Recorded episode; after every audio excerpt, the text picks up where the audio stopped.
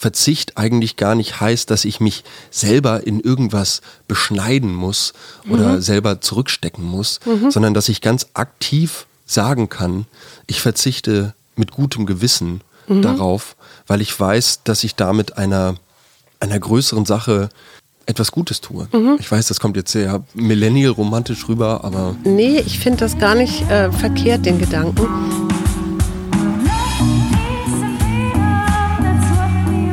Wir.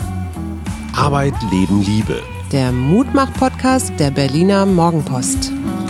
Hallo und herzlich willkommen. Hier sind wieder wir, Paul und Suse Schumacher mit dem Mutmach-Podcast.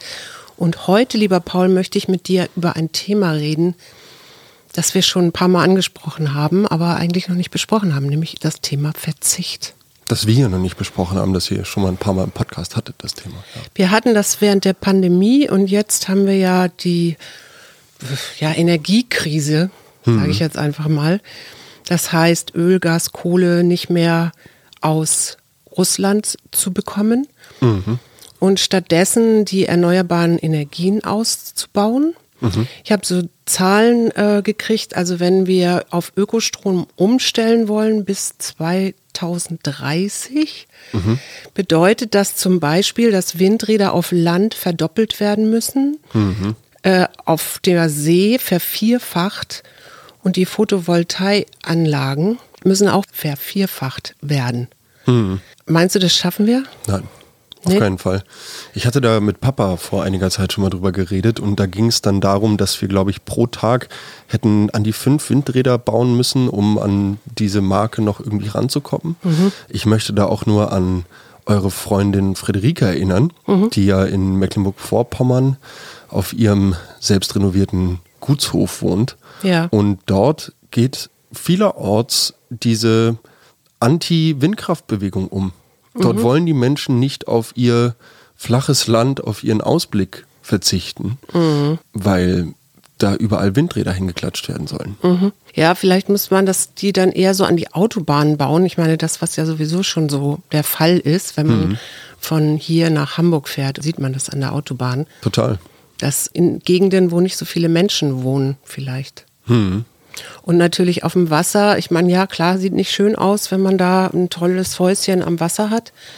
Aber vielleicht auch so in, in Ecken, wo nicht so viele Menschen wohnen. Für mich ist das halt total die Hybris, wenn man auf der einen Seite sagt, ja, wir müssen in erneuerbare Energien investieren. Und auf der anderen Seite will man sich aber den Blick nicht mit Windkrafträdern zustellen. Also das, das mhm. finde ich irgendwie unvereinbar, weil ja. ich mir immer denken würde, hey, cool, guck mal, da hinten stehen die Dinger im Wasser, die mir hier auf meinem Ferienhaus in Sylt mein, mein Herd, meinen Backofen, meine Beleuchtung und meine Fußbodenheizung mhm. im Zweifel irgendwie am Laufen halten. Man könnte mit diesen Photovoltaikanlagen tatsächlich mehr Dächer nutzen zum Beispiel. Wir haben ja nun mal den Klimawandel und die Sonneneinstrahlung ist sehr stark. Das ist auch oder wird immer mehr auch. Mhm. Ne? Mhm. Also das zeigt sich unter anderem tatsächlich hier in Berlin jetzt auch, weil das Wasser ist, also der Wasserstand ist gesunken. Generell. 50 Zentimeter, ja, ja. Alter Vater. Ja, ja, also das Grundwasser.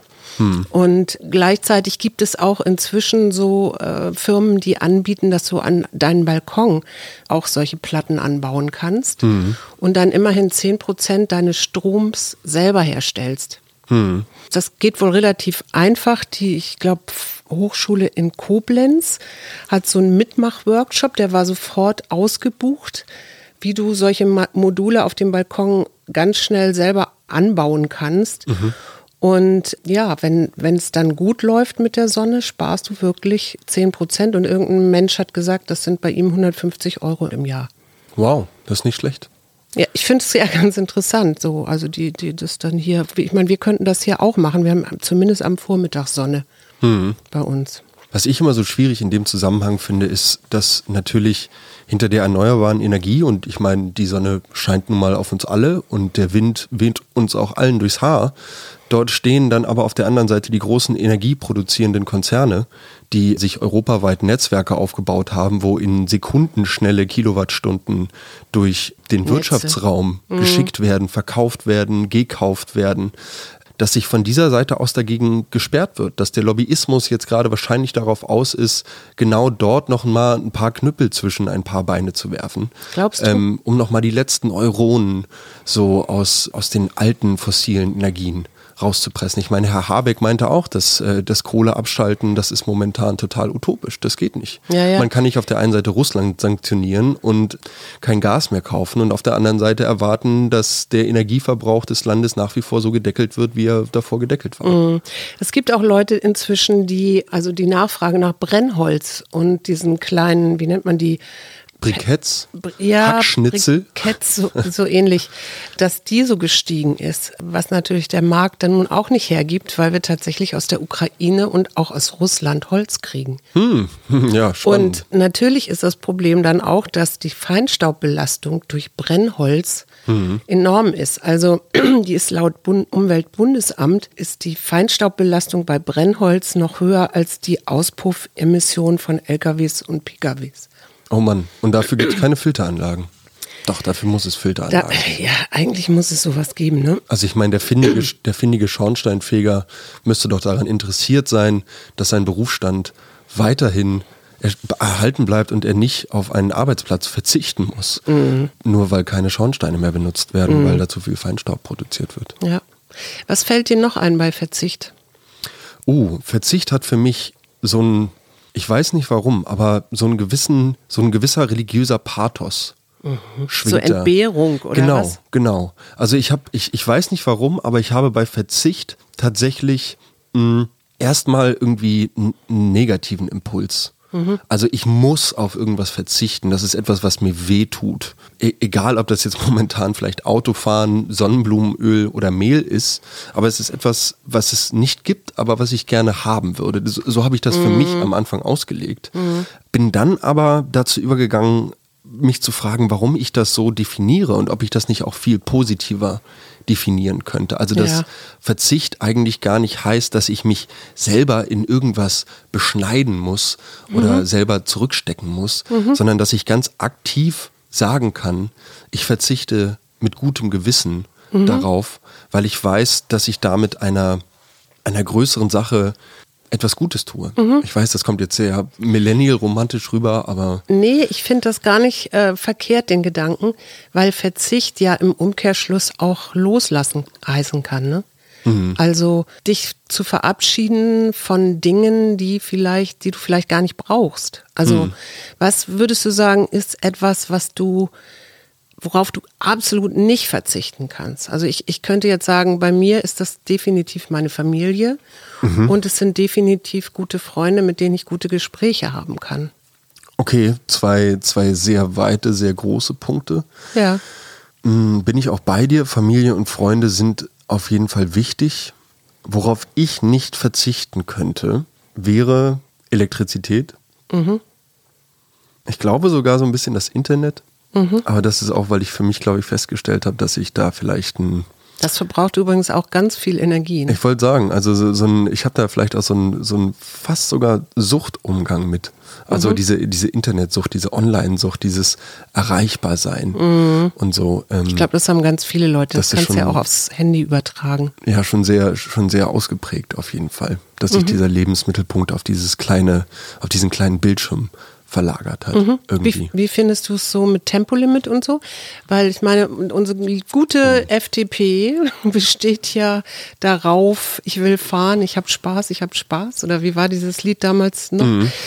Wobei Herr Lindner jetzt schon gesagt hat, dass er zwar auf das Tempolimit nicht verzichten will, aber er sagt immerhin, erneuerbare Energien sind Freiheitsenergien. Also da gibt es irgendwie einen Wandel. Und es gab Anfang des Monats diese Diskussion auch und dann kam vom Verkehrsminister, der ist nun auch wiederum Volker Wissing, der ist auch FDP, der hat gesagt, nee, das ginge gar nicht, weil wir einen Schildermangel haben. Ein Schildermangel. ja, also, weil dann müsstest du ja auf der Autobahn irgendwelche 100 äh, Schilder, ne? Klar, alle, alle paar hundert Meter müssten 120er Schilder aufgestellt werden. Nee, 100 Meter. Also Ach, 100, ja, 100 ist gedeckelt, das Tempo. Nö, das ist nicht, aber das ist, wenn wir das tatsächlich machen würden, also wenn es ein Tempolimit gäbe, dann, ich habe das irgendwo auch aufgeschrieben, könnte man richtig, richtig viel sparen, also an Erdöl. Ich glaube 10 Prozent, mhm. wenn wir das alle machen würden, ne? Also wenn die ganze, wenn, ja, wenn das vorgeschrieben wird, so wie du das in Städten auch hast, dass du da 50 mhm. in der Zone fährst oder sogar nur 30. Mhm. Also eigentlich, ich finde das jetzt gar nicht so schlimm, muss ich sagen. Also ich bin, aber ich meine, gut, wir haben ein altes Auto, damit kann man sowieso nicht so schnell fahren.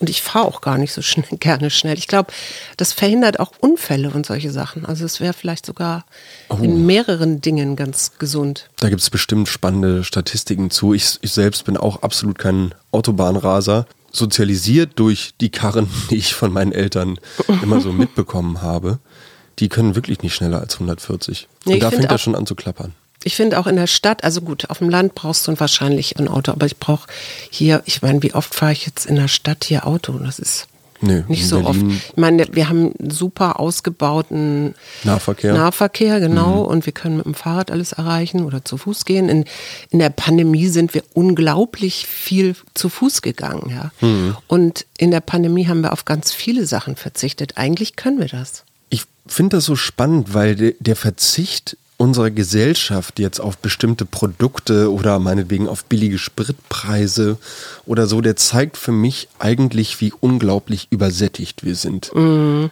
ja. Also in anderen Ländern auf diesem Planeten verzichten die Menschen tagtäglich mhm. auf wirklich essentielle Mittel wie sauberes Wasser, Lebensmittel, sichere Unterkunft, wenn wir momentan in die Ukraine gucken. Mhm. Und wir reden hier darüber, dass wir jetzt weniger Fleisch essen müssen, obwohl die Lufthansa 18.000 Leerflüge während der Pandemie fliegt. Mhm. Also ich, für mich, für mich ist dieser, natürlich ist der Verzicht gut und wichtig.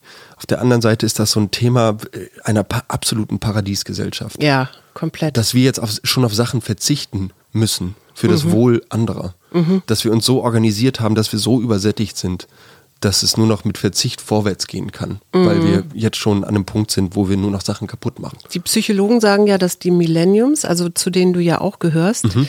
dass die tatsächlich, dass denen das tatsächlich leichter fällt, loszulassen, also auch gar nicht so ja langfristig zu planen und auch gar nicht so groß Güter anzuhäufen. Mhm. Und sagen, das hat damit zu tun, dass ihr quasi in so eine Finanzkrise auch reingeboren worden seid. Also ich weiß nicht, ob das stimmt, aber ich fand das ganz interessant. Total, ich finde das auch total spannend, weil wenn man sich mal diesen klassischen Entwurf der Familie anguckt, ja, eure Generation, die Boomer-Generation und so ein bisschen unsere Eltern mhm. uns ja so ein bisschen vorleben mit vielleicht jetzt auch alten Rollenbildern natürlich, aber der Mann geht arbeiten, die Frau mhm. ist zu Hause, mhm. man spart, man baut sich vielleicht ein Haus, man nimmt einen mhm. Bausparvertrag oder so. Das sind Themen, die kommen heutzutage nicht mehr vor.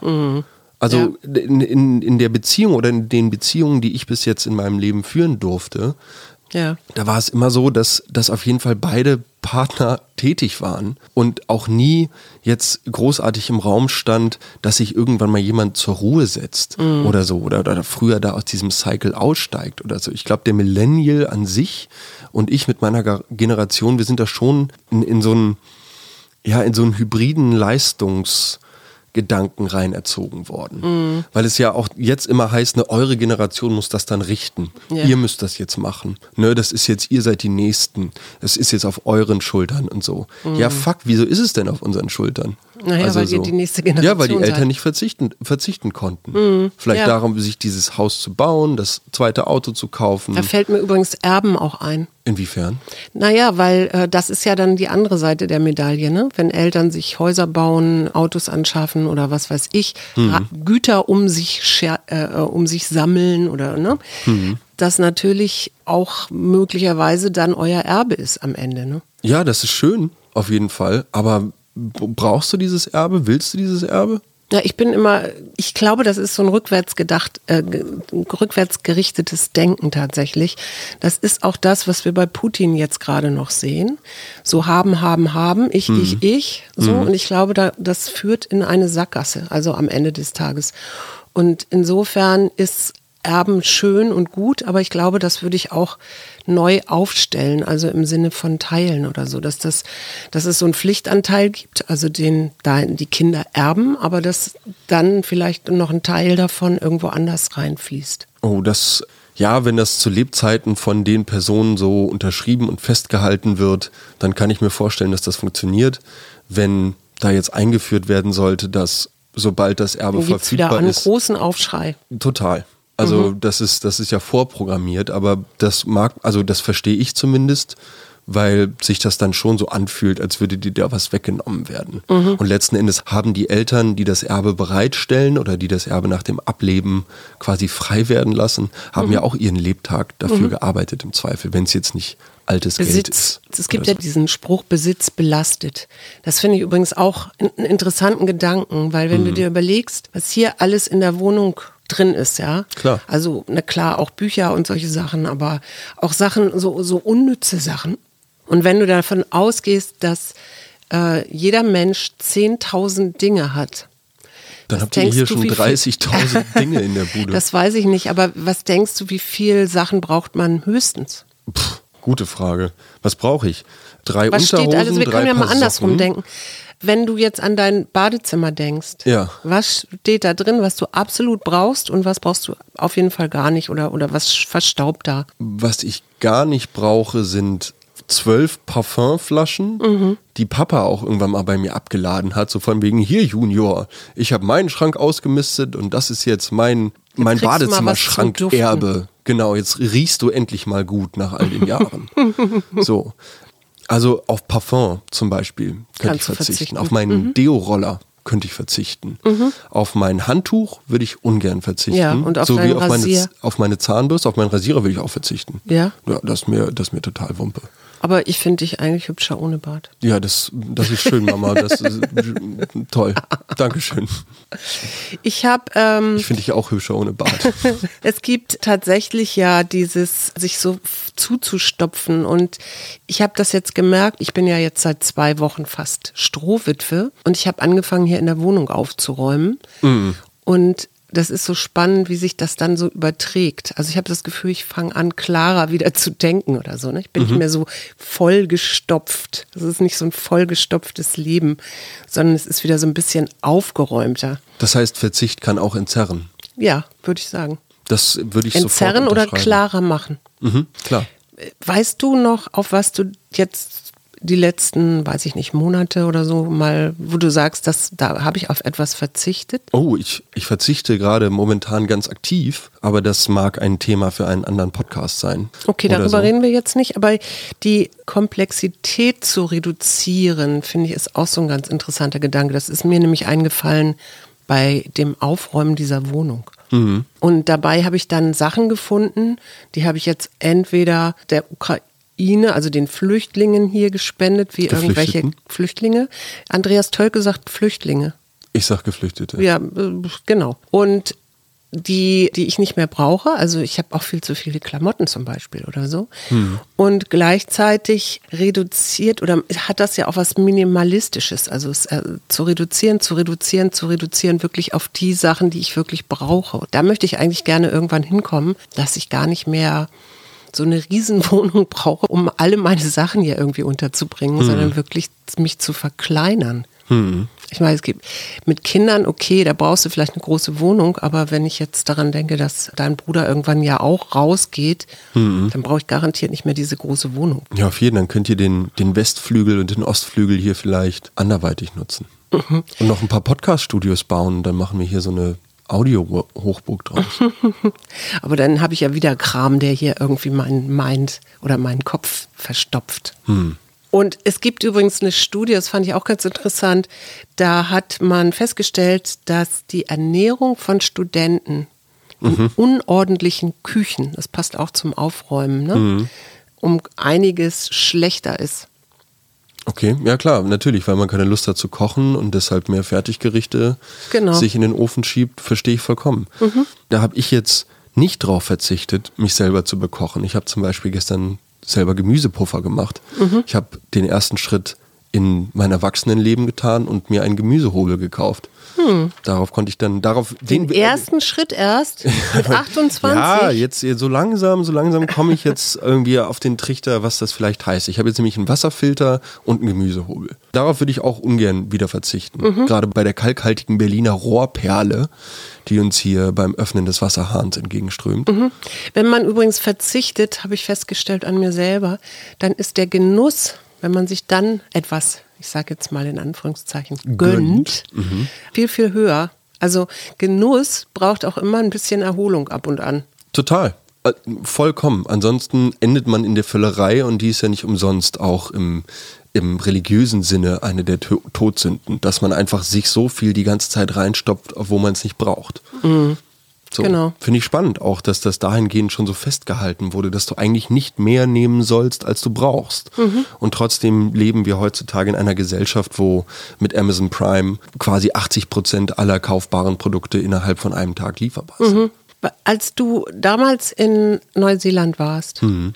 da hast du ja eigentlich auch minimalistisch gelebt, oder? Oh ja. Und wie, wie, wie ging es dir damit? Es war herrlich es war absolut ungezwungen, es war ungebunden. Man hat eigentlich nur zusehen müssen, wo man. Mann oder du? Ich als Mann musste so. einfach nur zusehen, genau. Mann, Mann Paul. Musste einfach nur zusehen, wo man die nächsten paar Dollar für was zu essen herkriegt. Der Rückflug war bezahlt.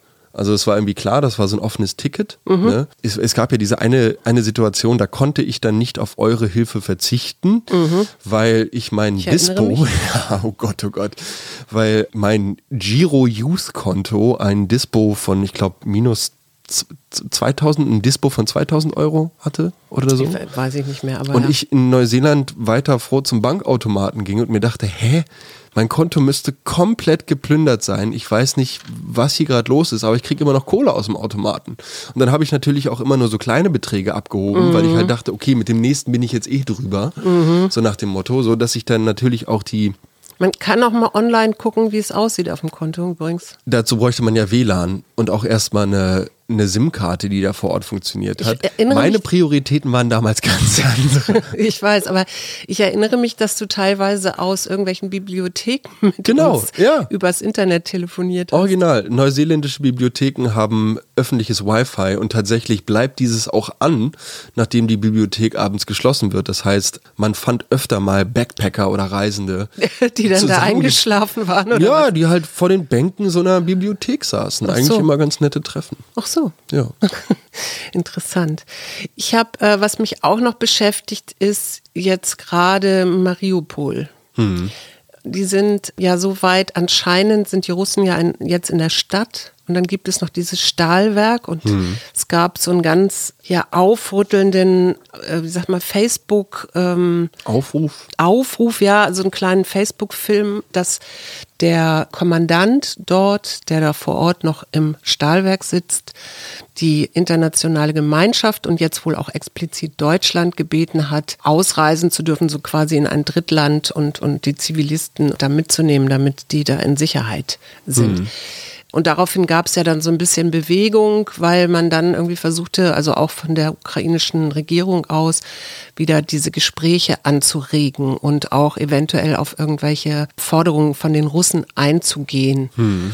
Würdest du, äh, wenn angenommen, es wäre so, dass Russland sich jetzt darauf einließe und du wärst jetzt ukrainischer Präsident, würdest du dann sagen, okay, wir verzichten auf die Ostgebiete wenn mhm. die Soldaten, unsere Soldaten und auch die Zivilisten, die da noch in diesem Stahlwerk sitzen und leben, rauskommen, ohne dass die gefangen genommen werden oder, oder jetzt eben weiter beschossen werden?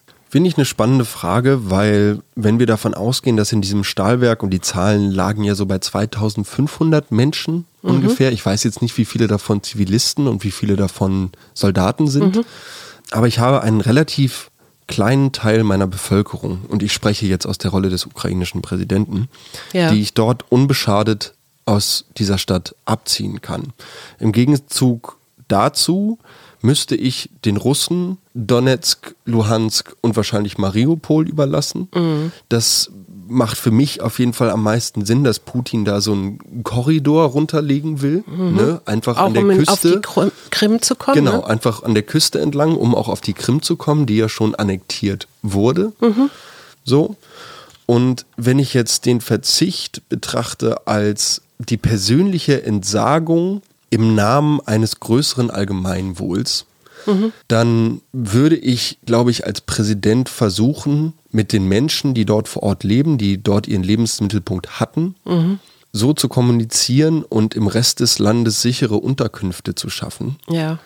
dass ich diesen Krieg beenden kann. Ja. Also auch um einfach Leben, Leben zu retten. Ne? Einfach generell um Leben ja. zu retten, um Soldaten zu retten und ich kann mir auch nicht vorstellen, dass die Russen, also die russische Bevölkerung, die russischen Mütter, diesem Präsidenten dann irgendwie böse gegenüberstehen könnten, weil er damit de facto auch ihre Söhne rettet, mhm. wenn er sich damit einverstanden gibt, diese kleinen Gebiete der Ukraine, was heißt kleinen Gebiete, aber diese Gebiete der Ukraine an Russland abzutreten. Ja.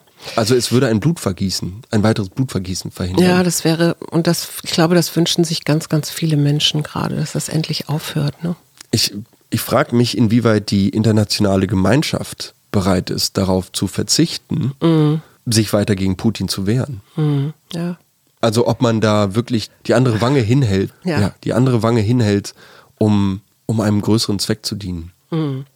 Weil auf der anderen Seite hast du damit natürlich irgendwie psychologisch gesehen, hast du diesem waffengeilen Russen irgendwie auch recht gegeben damit, mit seiner Aktion.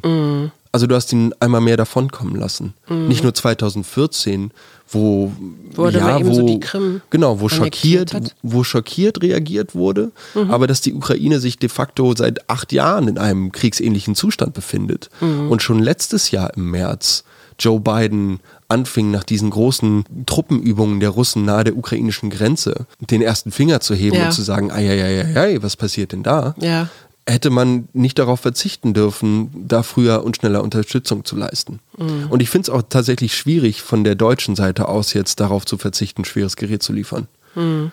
Also Na, die sind ja jetzt ein Stück weiter. Die haben das ja ganz schlau gelöst jetzt, weil die Slowenen werden jetzt ihre Panzer der Ukraine zur Verfügung stellen und dafür mhm. kriegt Slowenien wiederum Marder- und Fuchspanzer aus Deutschland. Das ist doch verrückt. Ja. Das heißt natürlich auch wieder, ne, diplomatisch, Deutschland mischt sich da jetzt nicht direkt ein, genau. sondern so indirekt. Ich meine, aber was soll das denn? Was soll denn dieses, auch dieses Schmierentheater? Hm. Ne? Also das, ob ich jetzt nun ich, mit den eigenen Soldaten gegen die Russen in der Ukraine kämpfe oder ob ich das ukrainische Militär mit allem Know-how, was ich habe, unterstütze. Naja, das also, ist eben halt so diese Idee, dass es jetzt nicht einen dritten Weltkrieg gibt. Also das steckt dahinter. Die schon Sorge, klar, aber es bekriegen sich ja schon zwei Länder. Also ja. an dem Punkt sind wir ja schon. Ja. So, und, und natürlich Weltkrieg impliziert irgendwo, dass mehr Nationen damit einsteigen, verstehe ich vollkommen. Mhm. Aber dass man sich von, von Putins Seite, und es tut mir leid, das jetzt so sagen zu müssen, mhm. aber sich da auch ein bisschen verarscht vorkommt. Und dieser Satz, den er gesprochen hat, die Amerikaner werden in der Ukraine bis zum letzten Ukrainer gegen mich kämpfen, der finde ich, der, der trifft es sehr gut. Ja. Ja. Ich kann aber in diesem Podcast nicht darauf verzichten, nochmal äh, aufzurufen an die HörerInnen da draußen doch uns noch Gedichte zu schicken. Ich habe eins noch von Burkhard gekriegt und eins von Andreas. Das lese ich aber heute nicht vor. Das mache ich am Sonntag, wenn mhm. der Herr des Hauses wieder hier ist. Oh, stimmt. Und ich habe aber noch ein Gedicht mitgebracht zu Verzicht von Wilhelm Busch. Mhm. Der sagt, mein lieber Sohn, Du tust mir leid, dir mangelt die Enthaltsamkeit. Enthaltsamkeit ist das Vergnügen an Sachen, welche wir nicht kriegen. Drum lebe mäßig, denke klug, wer nichts gebraucht, der hat genug. Klar. Ja. Wenn man sich mit dem zufrieden gibt, was man hat, dann werden wir alle ein Stück weit glücklicher. Ja. Hast du noch was zu Verzicht? Ja, ich habe noch jemanden, bei dem ich mich auch bedanken möchte. Hm. Und zwar bei Wolfgang. Mhm. Vielen Dank, Wolfgang. Es ging um den Jens Balser Podcast und darum, dass ich online nichts gefunden habe. Das Zumindest stimmt ja nicht. Kein Wikipedia-Eintrag. Ja. ja, ich habe die, hab die Verlagsseite gefunden, stimmt. Mhm. Dieses kleine, aber feine Wörtchen define vor dem Suchbegriff wird mir in der Zukunft eine so tiefgehende Online-Recherche ermöglichen, dass kein Gast mehr sicher ist vor seinen tiefsten Geheimnissen. ja, obwohl ich finde ja auch immer gut den Mut zur Lücke. Und insofern würde ich jetzt an dieser Stelle tatsächlich diesen Podcast auch beenden wollen. Wir verzichten darauf, hier noch ewig weiter. Weiter zu reden, genau. Ja. Und vielleicht so als kleine Idee könnt ihr mal überlegen, worauf ihr verzichten könntet. Genau, und schreibt es uns auf Instagram.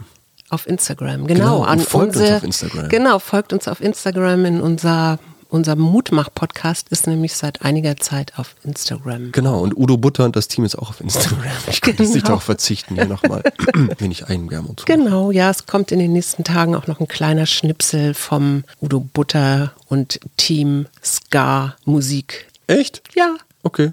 Okay. Cool. Wir wünschen euch ein schönes Wochenende und wir hören uns wieder am Sonntag mit Herrn Schumacher, der aus Amerika berichten wird. Tschüss. Bye bye. Wir. Arbeit, Leben, Liebe. Der Mutmach-Podcast der Berliner Morgenpost.